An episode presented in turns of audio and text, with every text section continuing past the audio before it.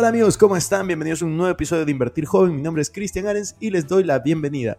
Este podcast tiene como objetivo principal darte las mejores herramientas y los mejores tips para que aprendas a manejar tu dinero. Aquí creemos en la importancia de la educación financiera como medio para alcanzar tus metas y tus sueños. Recuerda que en este programa siempre hablamos de inversiones, finanzas personales y de emprendimiento. La frase de este podcast es, el dinero es un excelente esclavo, pero un pésimo amo. Aquí van a aprender a hacer que el dinero trabaje para ti, para que tú puedas tener más tiempo y energía en hacer las cosas que realmente te gustan y te apasionan.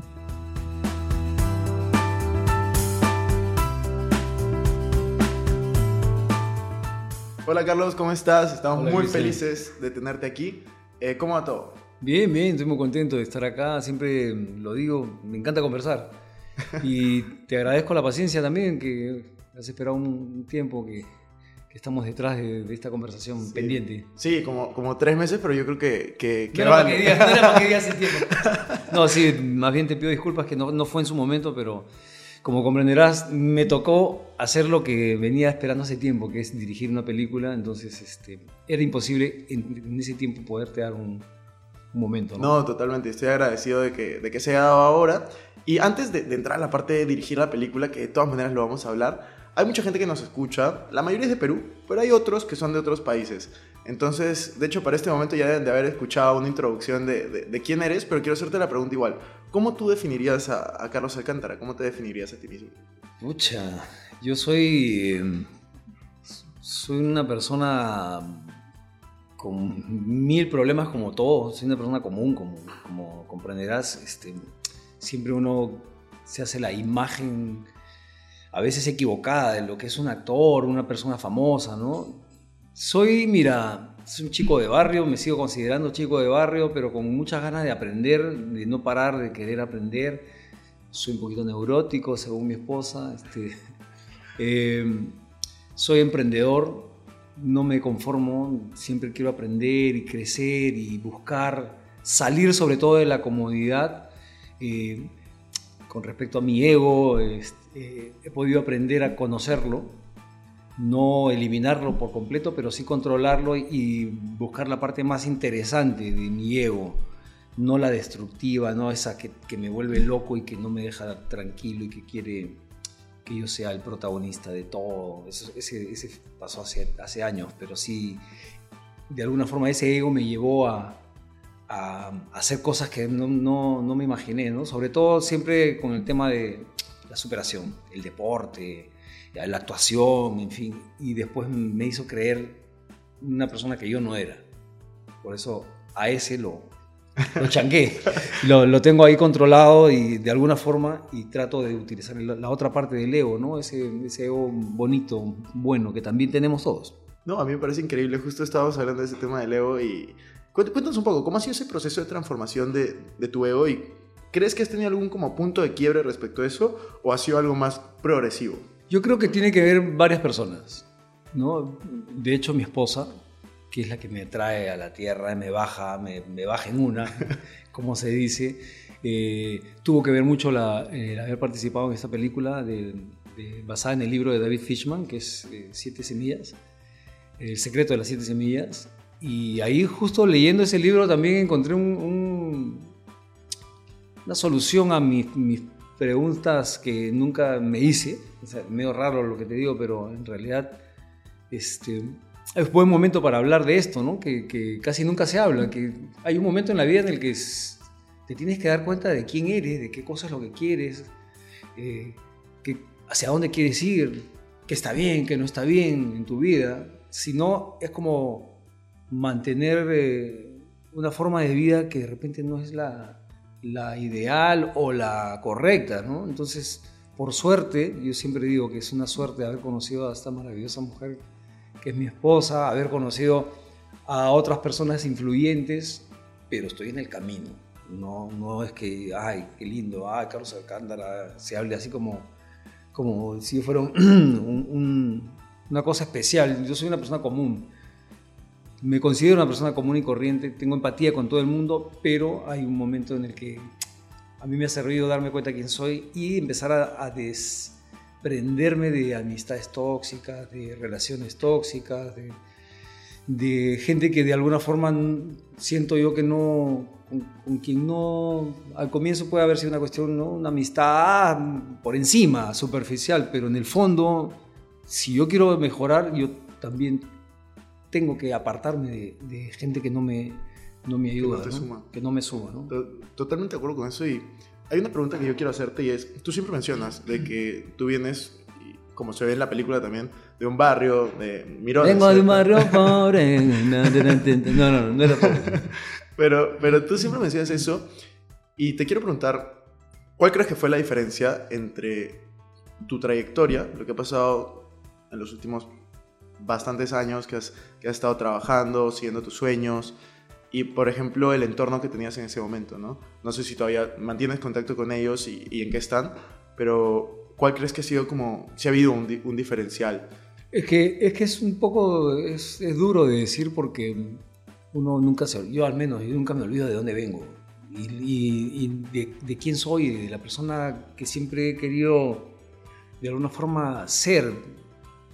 Pero la vida te va llevando por otro lado y, y vas este, empiezas a ver desde lejos de dónde vienes, cuando voy a visitar, por ejemplo, a mi mamá y veo, y, más la conozco a mi mamá y más me entiendo y digo, claro, o sea, es una mujer que sacaba adelante a sus hijos y todo, pero llena también de, defectos, como, como todas las personas, que en un momento uno no lo ve cuando es niño, adolescente, pero ya de grande te das cuenta, ah, mi mamá era así siempre.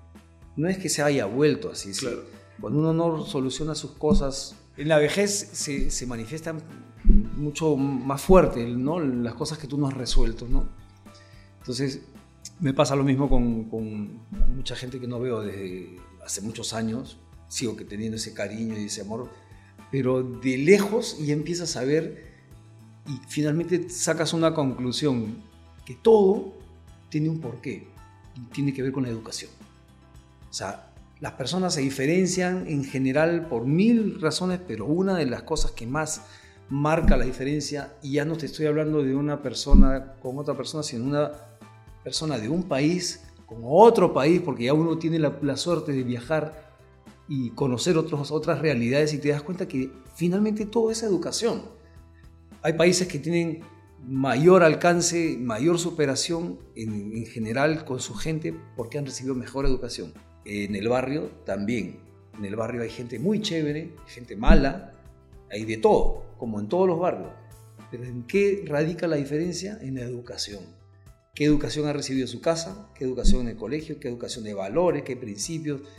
Entonces, cuando tú descubres, en mi caso, que si yo tengo hijos, yo tengo que enseñarles a mis hijos a ser mejor, mejores personas que yo a ser buenas personas, no a ser malas personas, no a ser un hijo de puta, no a ser un, eh, estafador, un, eh, pegador, un ¿no? misógino, un montón de cosas que de repente en mi entorno era normal. Y yo digo, yo lo veo, yo digo, oye, pero estás criando a tu hijo igual que tú y va a ser peor que tú. Tú le sacas la vuelta a tu mujer, tú eres pegalón, tú eres sinvergüenza, no tienes eh, principios, valores, eres mentiroso, robas, en el trabajo te quedas con algo que te encuentras, este, eres corrupto, estás con tu hijo y te para el policía y le pagas al policía de tu hijo, volteas y le guiñas el ojo a tu hijo. ¿Has visto qué rápido se solucionan las cosas? O sea, yo no podría, eh, pero yo, yo cachín, yo pienso así, pero hay gente que no se da cuenta de eso. Entonces, mantiene la, la cadena. Entonces, eso ¿En qué termina? Que yo, para completar la pregunta, es duro, es doloroso darte cuenta de eso y no poder hacer nada. Cuando quieres hacerlo, de hecho, para eso yo hago este tipo de películas, uso el humor para dar un mensaje, no, que no es para que yo diga, ay, mira qué afortunado que soy, sino, oye, tío, tú eres de barrio, no has tenido acceso a información, pero puedes salir adelante, puedes hacerlo, no, no se trata de que, ah, qué suerte tuvo él porque se metió con una chica de otro estrato social y, ah, no he dejado de trabajar nunca y de mantener a mi familia y sacarla adelante. Tengo un hijo especial, eh, tengo un hijo que lo tuve cuando era muy chivolo. He hecho el esfuerzo, sigo haciendo el esfuerzo para salir de eso. Totalmente. Ah, quiero, quiero ahora profundizar un poco en eso de los desafíos que has tenido que salir adelante, que superar. Eh, pero antes quería hacerte una pregunta, porque tú siempre, bueno, en las películas, en la de su madre, se ve mucho el personaje de tu mamá. Yo quería preguntarte un poco por esa relación con, con tu mamá. ¿Cuál crees que ha sido el, el, el rol de, de, tu mamá en, tu vida hasta ahora y que viene siendo? Bueno, yo tengo que estar siempre agradecido a mi mamá. Ahora las cosas no están tan, tan, tan bien con, con mi mamá, ya está con problemas de salud, este, está mayor, y, y, hay cosas que uno tiene que aprender a, a, entender en la vida, ¿no? Entonces ella es de una generación mucho mayor con mil cosas que no han aprendido, que no, que no de repente no se han dado cuenta que las cosas han cambiado, el mundo ha cambiado y a veces cuesta. Mi mamá es una persona con mucho temperamento. Creo que ese temperamento ha hecho que ella pueda subsistir sin esposo, o sea, con esposo presente, pero prácticamente sin esposo eh, en un barrio popular, ¿no? Este, sacarnos adelante a tres hijos hombres, como pueda. Me hubiera encantado que mi mamá se haga de otra pareja, que, vuelva a rehacer su vida, pero eso también le, le generó, me imagino, este, algún, alguna carencia, ¿no? Pero no me podría quejar de mi mamá en el sentido de haber luchado. ¿Y por qué está presente? Porque ella, pues, es parte de este ego que yo tenía al comienzo, que ella tiene que ver que yo sea actor o futbolista, que son dos cosas que yo siempre digo que, van de la mano para mí y hago paralelos en mi carrera. Eh, y mi mamá siempre estuvo ahí, de, diciéndome, pidiéndome que haga cosas, como en la película, a ver, enseña cómo baila, toca el cajón, haz esto, cómo imita, yo hacía ruidos también de chivolo. Y en el deporte igualito, era, yo tenía competencia y ella estaba ahí con la foto, un campeonato de fulbito y ahí en la tribuna, eh, pónganse para la foto. Y siempre me decía, tú tienes que sacar pecho para la foto, tienes que ponerte bien, agarra la pelota. Entonces estoy insoportable en las fotos de niño, adolescente, en todas estoy así. O ah, tú ves una foto, todos los chiquitos normales y el único que está así sacando pecho o agarrando la pelota soy yo. Entonces me hizo creer, y lo digo con buena onda, que yo tenía que ser el mejor de todos, que yo tenía que ganar la competencia, que yo tenía que me, este, ganar el concurso de baile, que yo tenía que ganar el concurso de atletismo, que tenía que ganar el partido. Tú tienes que ganarles a todos, tú tienes que ser el mejor. Entonces, de alguna forma eso me hizo competitivo, me hizo creer que, que yo era especial y me fue alimentando esa parte del ego que me imagino me deben haber odiado. Porque, porque estoy diciendo la verdad, yo, yo soy muy honesto cuando, cuando estoy en una entrevista. El profesor de educación física en la primaria decía, a ver, estaba, estábamos haciendo, no sé, atletismo, entonces era, siempre era, a ver, cachín, enséñale cómo tienen que hacer. A ver, eh, por favor, a ver, Alcántara, a ver, muy bien, así como Alcántara, ¿ven? Entonces, a mí me levantaba el ego y a mis amigos me querían matar. Claro, obviamente. Todo es cachín. Y mi mamá en su trabajo también era, ay, porque cachín, porque mi hijo cachín, porque entonces los, los compañeros de trabajo de mi mamá seguramente me detestaban. O tendrían una imagen, ah, cachín, el hijo. Y es una palabra que no es Carlitos, no es cachín. A mí dicen cachín desde niño. Entonces, obviamente soy Carlos Alcántara, es mi nombre, pero yo reacciono a cachín. Claro. Cachín, Machín, ya esos nombrecitos siempre, siempre funcionan, ¿no? Carlín, me dicen Carlín, entonces, señora, yo no soy Carlín, Carlín es otro. Claro. Yo soy Cachín, ah, pero es, es así. ¿En, ¿En, qué momento te diste cuenta que, que no ibas a ser futbolista y, y te, te, volviste... ¿Quién te ha dicho que no soy futbolista? Ay, ay, ay. no, no, yo sigo jugando fútbol. ¿Sigues jugando? Sí, ¿De qué juegas? Yo juego para el Regatas ahora. Eh, hace tiempo.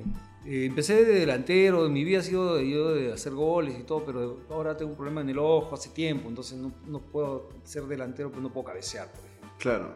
Pero cuando viene y hay que hacer gol, meto la cabeza y se pero sí, este, fui bajando a, a, volante, después terminé jugando de defensa, pero, pero sí, sigo, sigo entrenando, sigo jugando, pero no me, no me dejaron avanzar porque yo jugaba en las divisiones inferiores de, de, del, del, municipal cuando estaba dividido entre dos, dos, entrenadores y no pasé a juveniles porque era muy flaquito, muy, muy chatito, chiquitito, flaquito, así rapidito, pero una bolsicita me dio el desarrollo tarde, ya los chicos desarrollaban más músculo, no había tampoco ¿no? Para, para la proteína. Entonces ahí a los 14 años me dijeron que vuelve el próximo año que comiera frijoles. Entonces ahí profesionalmente, ¿no? Y después he vuelto a los 35 años, participado del campeonato segunda profesional máster de 35 años, campeonó mi equipo, Independiente San Miguel. También jugué y ahí es toda mi historia. Después he participado en mil partidos benéficos y cosas y ahora en este campeonato. Entonces, por eso recalco, ¿quién te ha dicho que no soy futbolista?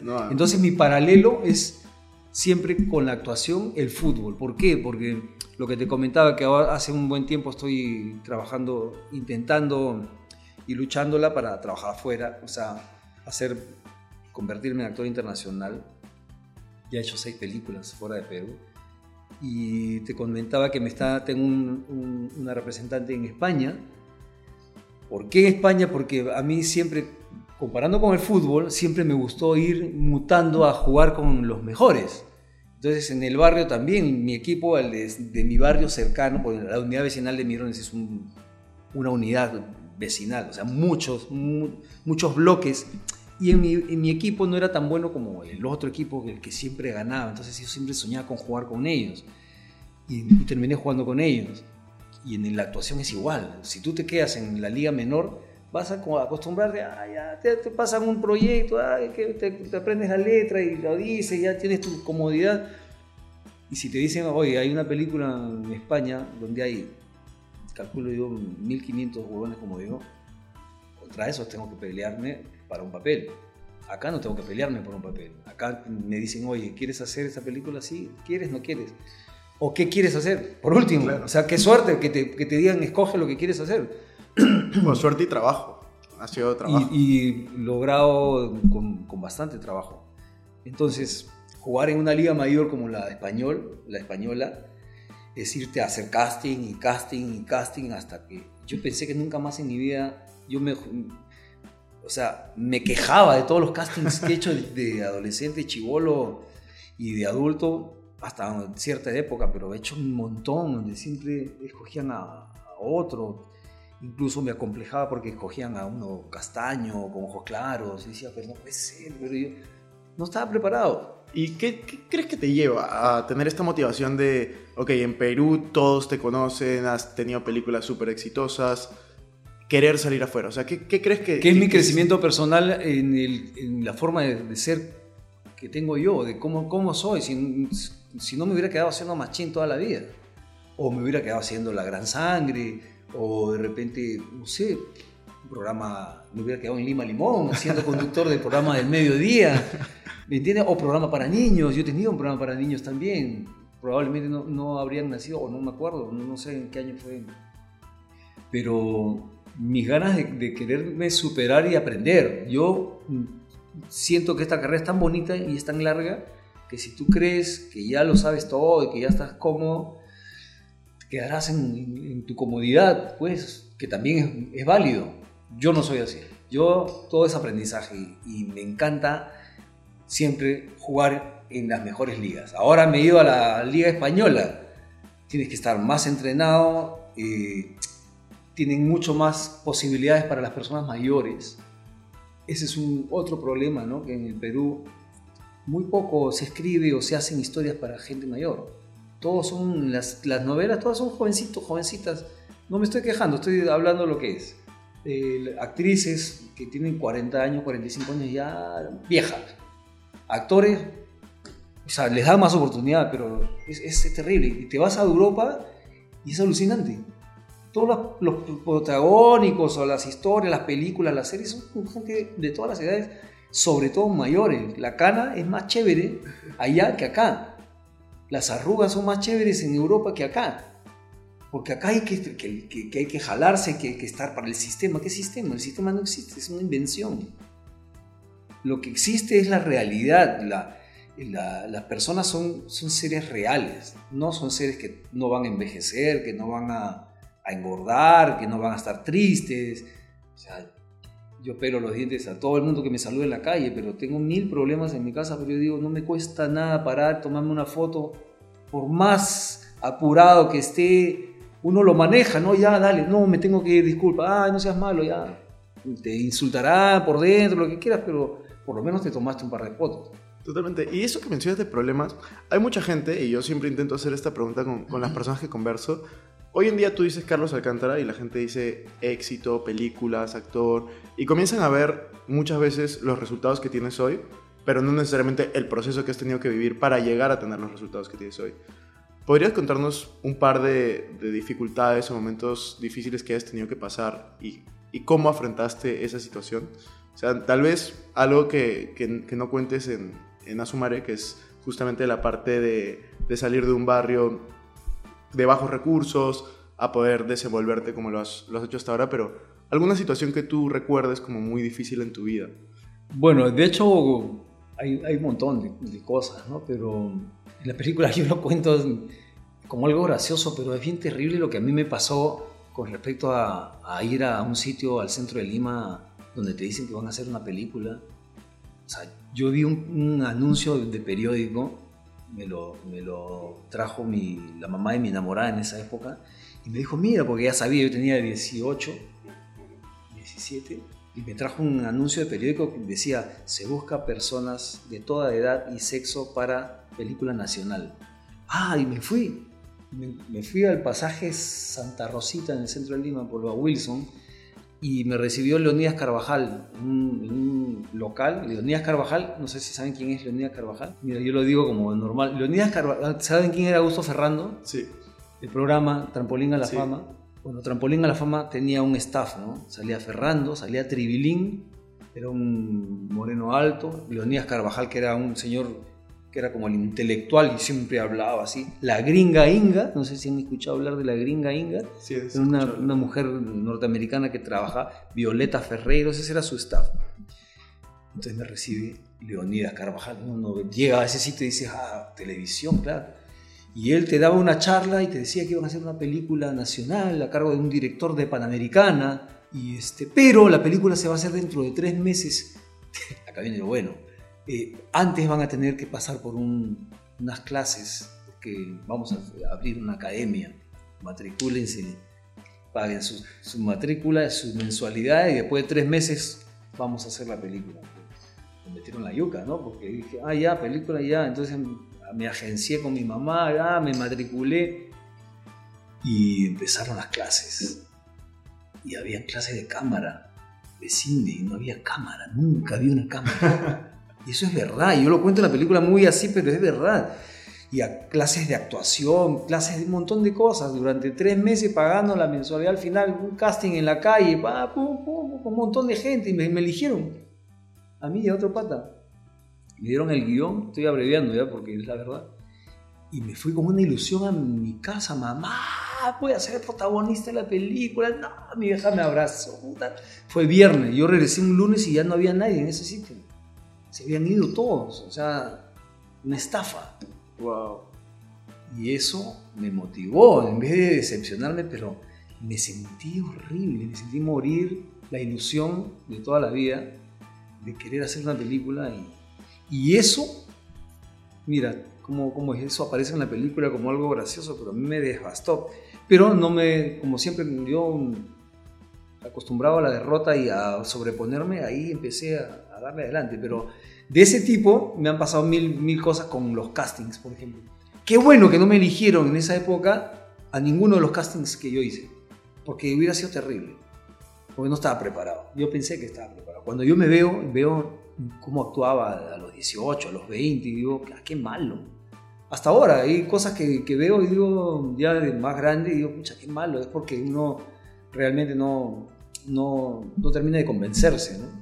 Claro. Pero no, no, no, o sea, ¿qué, más, qué otra cosa te podría contar? Es que estos son, son horribles. No quiero acordarme de esos momentos. Ah, a mí lo que me llama la atención de todo lo que mencionas es la forma como tú tomas, o sea, todos estos, todas estas situaciones. O sea, porque ninguna de estas es, ah, qué pena que me pasó. No, es como, qué bueno que me pasó, porque gracias a eso salí adelante. Qué bueno que no me eligieron. Oye, salirme al aire de un programa, hay gente que me ha dicho, loco, eso no lo hace nadie. O sea, hay que tener yo, yo, valor. Yo vi eso, yo era, yo era bien chiquito cuando pasó eso, yo, yo, yo vi lo que... es más, ayer vi el video de nuevo para, para acordar. Pucha, yo mira, yo iba todo el tiempo en contra de la corriente, no voy a hablar en detalles ni nada, pero iba en contra de la corriente, o sea, avanzaban las semanas en el programa y yo decía, ¿qué hago acá? Estoy haciendo lo que no quiero, algo que no me gusta. Y solito el programa me, me terminó votando, pero a ese nivel de agarrar ese día y sorprender día lunes a Laura Huarcayo. ¿Qué tal el fin de semana, cachín? Ah, este, Carlos me decía, ah, bien, perdóname, quiero decir algo. Este, mira, Laura, papá. Y la sorprendí a ella y a toda la producción y me fui el lunes y la dejé toda la semana sola en el programa yo por eso le he disculpas y todo. Igual a los productores. Lo que pasa que hablamos hace un rato cómo es la televisión y hay programas en los que uno, obviamente cuando entras y ves desde atrás cómo, es la, cómo funciona la cosa, no es lo mismo que la señora que está en su casa cocinando o lavando. Yo estoy hablando ahorita porque la mayoría de, personas a las que está dirigida este, este tipo de programa donde yo estaba eran las amas de casa están en su casa trabajando. ¿Y por qué digo cocinando, lavando? Porque es la verdad. No porque, ay, qué machista. ¿Por qué dice eso? Porque, no, es la verdad. A eso está dirigido. Por eso estás cocinando y estás mirando el programa. Entonces no hay mucho que, que, que pensar con respecto a que a quién está dirigido el programa. Entonces te hacen creer a ti como espectador que lo que está pasando es verdad. Entonces yo estaba en el otro lado y me daba cuenta que todo era mentira mentira entre comillas, tampoco es que le estás mintiendo a la gente, pero todo está armado. Exagerado. Está exagerado, todo está así, todo viene, hay una persona que está moviendo los hilos, así, ese, es el, dios de, ese programa, ¿no? Entonces él hace que tú creas, ay, está llorando, pobrecita, no sabía.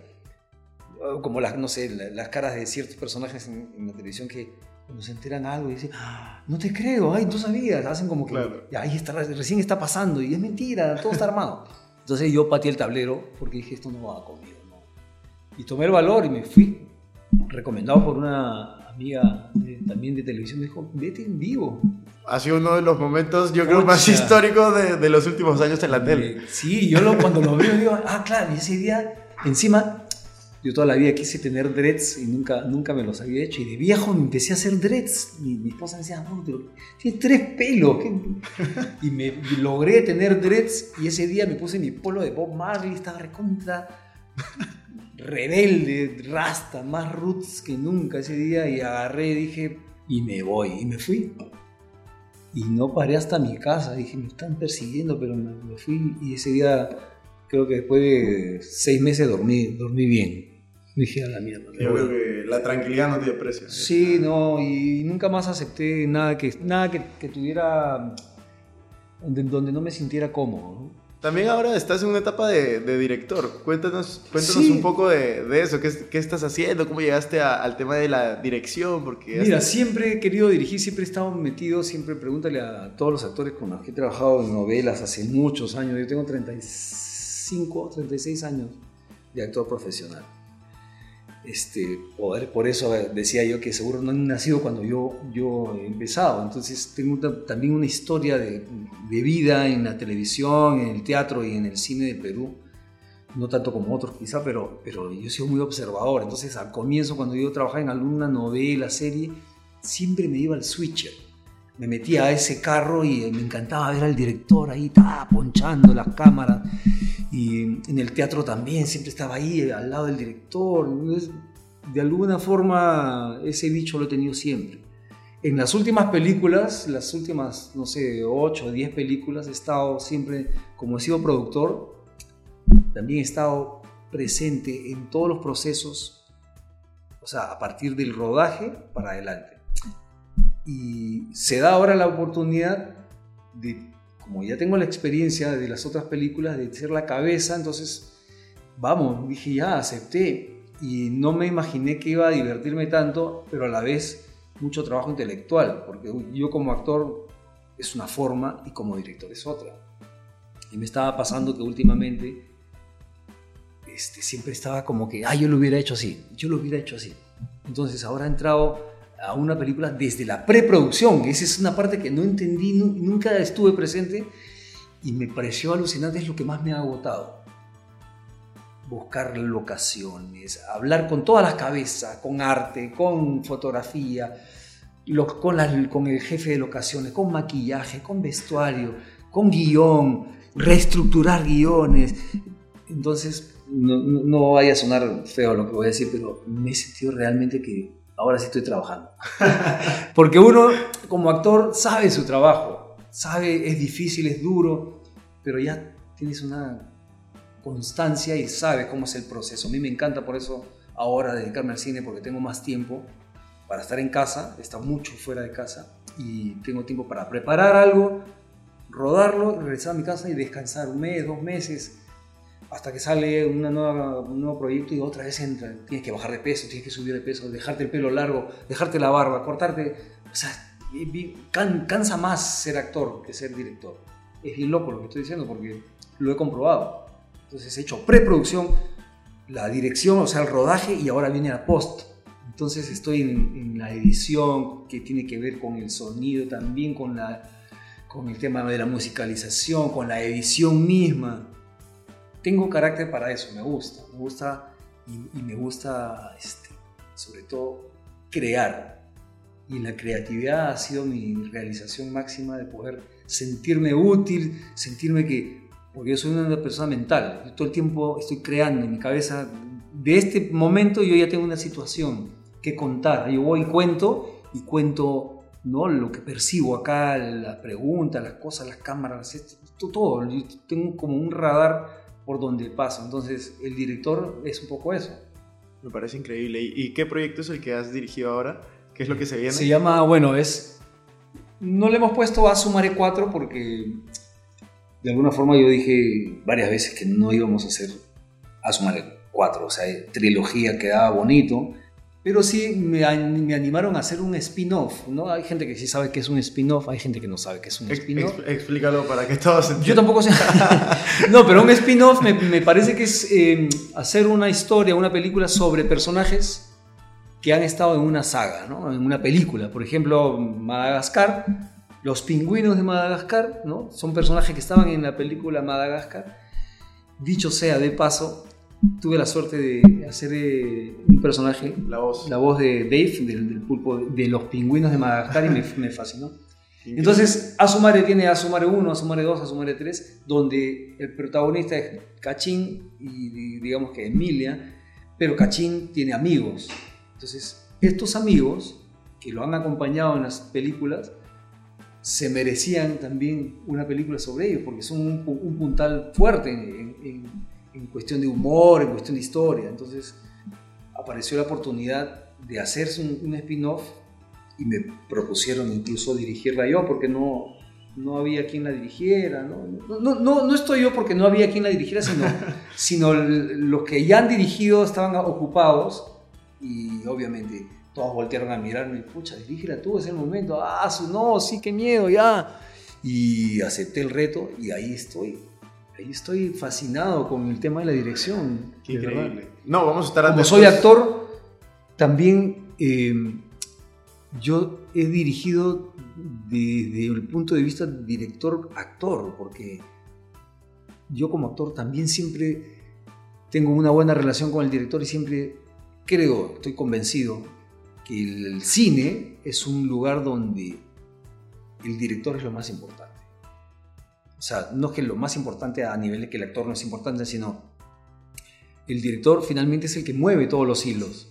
El actor hace su trabajo y todo, pero un buen actor en una película es producto de una buena dirección y el trabajo del actor, obviamente, pero sobre todo, si la película está mal, va a ser mi culpa. Si la película está bien, va a ser mi culpa. Eh, no puede ser la culpa de un solo actor, o de una actriz, o de un color, o de una ropa, o una historia. Igual un guion malo no lo salva nadie. Entonces, no sé en, qué, momento estoy. no sé si esta es una película de un buen guion, de un buen director. De... La cosa es que lo único que queremos es que la gente se entretenga y se divierta. Y obviamente con mensaje. No, y seguro que después de las tres películas que han, que han salido, yo creo que han estado muy divertidas y muy buenas. A mí me han gustado bastante. Y... Gracias, ojalá que esta también les guste y, y yo pueda iniciar una carrera como director también. Hay una cosa ya para ir cerrando el episodio. Hay algo que yo admiro mucho de, lo que tú haces y es que se nota la, pasión, que te encanta lo que haces, que eres súper curioso. Eh, soy súper curioso. Esa es una característica que no te dije al comienzo. ¿Cómo eres? Yo soy súper observador, súper curioso, intuitivo, este, sapo. Sí, no, y, y, se nota que quieres como aprender de cosas nuevas, salir de tu zona de confort. De hecho, te contaba que ayer estaba escuchando la entrevista que hiciste con, con Carlín, Con Carlín, donde co- co- contabas que estabas haciendo arco de deporte. Arco y flecha, sí. Arco y flecha. También. Todo lo que sea puntería me gusta. Sí, este, no, no estoy de acuerdo con las armas, obviamente, pero me encanta ese tema de, Ah. de darle al bull. A mí me parece increíble. Yo hace poco hice por primera vez dis- disparo al plato y me parece increíble. Nunca lo he hecho. Hace como Sí. seis meses lo hice. Increíble. Y de hecho, a lo que quería Es paja, es paja, sí. Sí, sí. Yo disparo al plato a la hora del almuerzo, ahora, ahora sí estoy... Sí, ya. Pero lo que, lo que yo te quería decir es, cuando tú empezaste, o sea, cuando tenías 18 años, que tú contabas toda esta historia, que te estafaron, que te sirvió de motivación, yo creo que hay muchas personas que se pueden sentir identificadas, en el sentido de, la mayoría de personas que nos escucha tiene entre 18 y 30, 35 años. Entonces, si tú pudieras darle un consejo a estas personas, en el sentido de, no tiene que ser un consejo genérico, puede ser algo que te hubiera gustado a ti saber o a ti escuchar en ese momento, alguien que está buscando como su propósito, no sabe bien por dónde ir. ¿Qué, qué te hubiera gustado saber? ¿O, o qué te hubiera gustado que te Me hubiera gustado saber que, que- Parece mentira lo que voy a decir, pero la, la vida de joven es bien corta. Entonces me hubiera gustado entender en ese momento que no se puede desperdiciar el tiempo en tonteras. Porque después dices, pucha, ¿qué- ¿por qué no hice esto? ¿Por qué no? ¿Me entiendes? Te empiezas a quejar. Más tiempo dura tu etapa de adulto, porque la vejez es larga. O sea, ¿a partir de cuándo eres viejo? Puede ser viejo los 40, para un chico de 18 veces viejo. Entonces hay que aprovechar mucho los, los tiempos de juventud, los tiempos de salud. Hay que cuidar. Si, si tú quieres ser actor, hay que cuidar tu, tu herramienta de trabajo. Es tu cuerpo, es tu vida. Y las otras carreras también. ¿no? Yo consejo es trázate metas cortas, no te traces una meta tan larga porque a veces en el camino desistes. Met- metas cortas. Aprovecha los momentos, infórmate, edúcate, aprovecha y aprende idiomas. Es importante saber un idioma más porque te abre más caminos, más puertas. Eh, aprende a reconocerte, aprende a reconocer tus errores, aprende a, eliminar relaciones, amistades tóxicas que no te van a llevar a nada. Yo creo que vas a cortar bastante tiempo de- de- de- desperdiciado en tu vida, si eres joven. Aprende a amar, aprende a ser, tener la mente abierta desde muy chico. No sigas al rebaño en el sentido de que todos son conservadores, tú también tienes que ser conservador. Eh, tu papá quiere o tu mamá quiere que seas tal cosa, tú tienes que escoger tu carrera. No te la puede escoger nadie, porque no vas a ser feliz. De hecho, no me equivoqué yo en la carrera que escogí desde chiquito. Yo quiero ser actor desde chiquito, futbolista desde chiquito. Entonces, aquí estoy, mira, como si no hubiera pasado el tiempo. Total. Y viviendo tu sueño. O sea, Y es- disfrutando, luchando, esto es duro. Y creo, sin temor a equivocarme, que lo más difícil de la vida es ser famoso. No busquen ser famosos. Yo sufro siendo famoso, porque no tengo vida privada, no tengo vida en la calle, tengo que estar todo el tiempo recibiendo eh, estímulos. eh, yo soy feliz de- devolviéndolo, pero quisiera ser más, más este, caleta, ir a algún sitio y no tener que estar todo el tiempo conectado. Entonces, si la meta es ser famoso, están en el camino equivocado, porque eso es duro, te lleva a la cima y después cuando te acostumbras ya no, ya no te sueltan la galletita, sufres. Entonces ese no puede ser tu fin, eso es una consecuencia. Ser famoso es una consecuencia de algo como respuesta a tu trabajo, ¿no? Pero no es el camino a elegir. Hay que elegir ser actor, ser deportista, ser ingeniero, pero no, yo quiero ser famoso. Sí, al final es algo bastante, yo creo, bastante vacío. Y ser a eso te lleva ahora el mundo, las redes. ¿Por, por qué si no quieres tener más likes? Porque quieres ser más famoso. Total. ¿Por qué quieres tener más segu- seguidores? Porque quieres ser famoso. Y después viene el problema porque nunca vas a ser más famoso que nadie. Siempre hay otro más famoso que tú. Y después desapareces y después te, te frustras. Ese es mi consejo. Perfecto. Vamos a ir, yo cuando termino mi podcast siempre tengo 3, 4, tal vez 5 preguntas súper cortas. La, la primera es un libro que recomiendes. Que esté en la mente. Eh, ahí sí estamos fritos, hermano. El secreto de las siete semillas. buena salida, buena salida. Sí. Una frase que te guste mucho. No hagas a otro lo que no quieres que te hagan a ti. Después, este podcast se llama Invertir Joven, así que te tengo que hacer un par de preguntas por ahí, eh, pese a que no hemos hablado mucho de eso en el episodio. ¿Qué harías si es que tienes solo 100 dólares? ¿Qué te comprarías? Asu, Si tuviera solo 100 dólares, me compraría una hamburguesa, de todas maneras, con su gaseosita de papas fritas. Después, este, mm, agarraría y me iría a algún lugar que no conozco. Y con lo que me queda, pues, este, ahorraría. Y eso me lleva a, a la penúltima pregunta, y es, ¿cómo administras tu dinero? Tengo suerte, tengo suerte que me, que me ayudan, sí, pero no, no, este, no sé cómo hago, estoy en otra situación, obviamente, no sé, yo tendría que preguntarle eso a mi mamá, ¿cómo administrabas tu dinero, mamá? No, con lo poco que ganabas, habernos hecho salir adelante a los tres, ¿no? pero yo tengo suerte que me ayudan y de alguna forma tengo una mujer maravillosa que me, que me baja del carro cada vez que yo quiero comprar una tontera. Sí, mi casa estado lleno de tonteras porque las he comprado yo. Entonces todas las estoy vendiendo poco a poco. Es, un- es una compulsividad de un momento, pero no te compres lo que no, no te va a servir. Cómprate lo que necesitas y uno. Te compres tres cosas de lo mismo.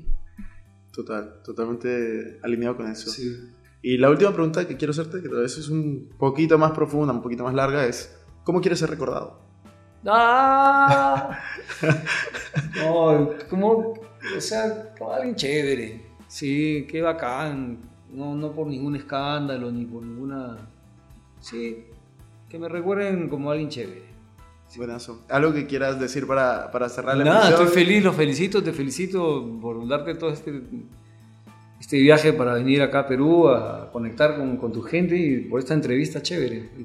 Tu- equipo también, que está bien, bien bacán. Que no, no les dejaban ver eh, Pataclown cuando eran pequeños, ¿sabes? No puede ser. No, no les daban permiso ahí. No, es que claro, es que se hizo para adultos. Sí, sí. Después terminó gustándole a toda la familia, a los niños, y después encontraron ahí un montón de mensajes que...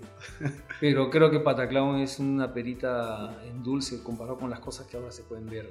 Totalmente. Y de hecho, ¿qui- ¿quién fue el que me dijo? Yo, Joao, este, Joao es fan de, de tus silbidos. O sea, Ah. yo, Joao estaba em- emocionado. De hecho, es la primera vez que Joao viene a una grabación eh, de- del podcast. ¿Ah, O sea, sí? Tenemos 180 episodios. Qué es la primera vez que viene. Pucha, que es que esa es una fascinación que tengo yo desde niño y que en realidad algo voy a tener que hacer, porque una vez hace mucho, ¿sabes? Como 25 años, una señora italiana se me acercó y me dijo, tú deberías hacer un disco con tus silbidos. Te lo juro, porque, o sea, yo no solo imito animales, sino también silbo canciones. Entonces, pucha, y he entrado ya a internet y he visto concursos de silbido, gente que silba. El silbido es bien paja, es bien paja.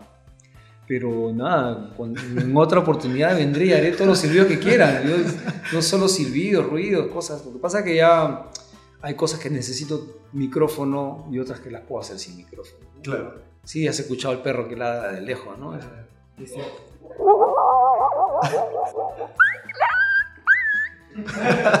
Esa se la hice a Jaime, le encantó. Y hay ahora como también me gusta observar aves ahí. Yo, yo tengo una forma de silbar que, que parece que sonaran lejos, ¿no? Por ejemplo.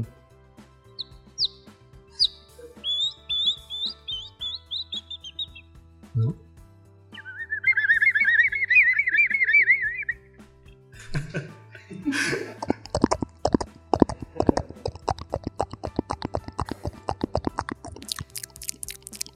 Pasa por agua. Oye, Carlos, muchas gracias Ah, por, por usted, venir. Un, placer. Hasta la próxima. A Sumare 4, próximo, los amigos. Buenísimo.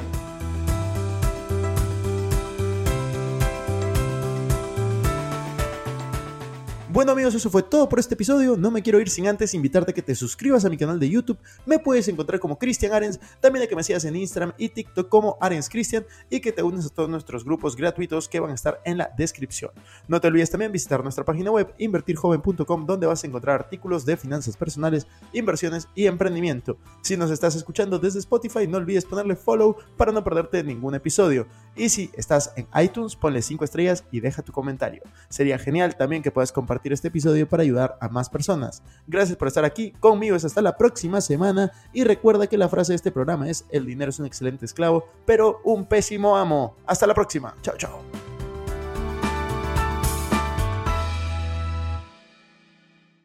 Este es un podcast producido por Explora.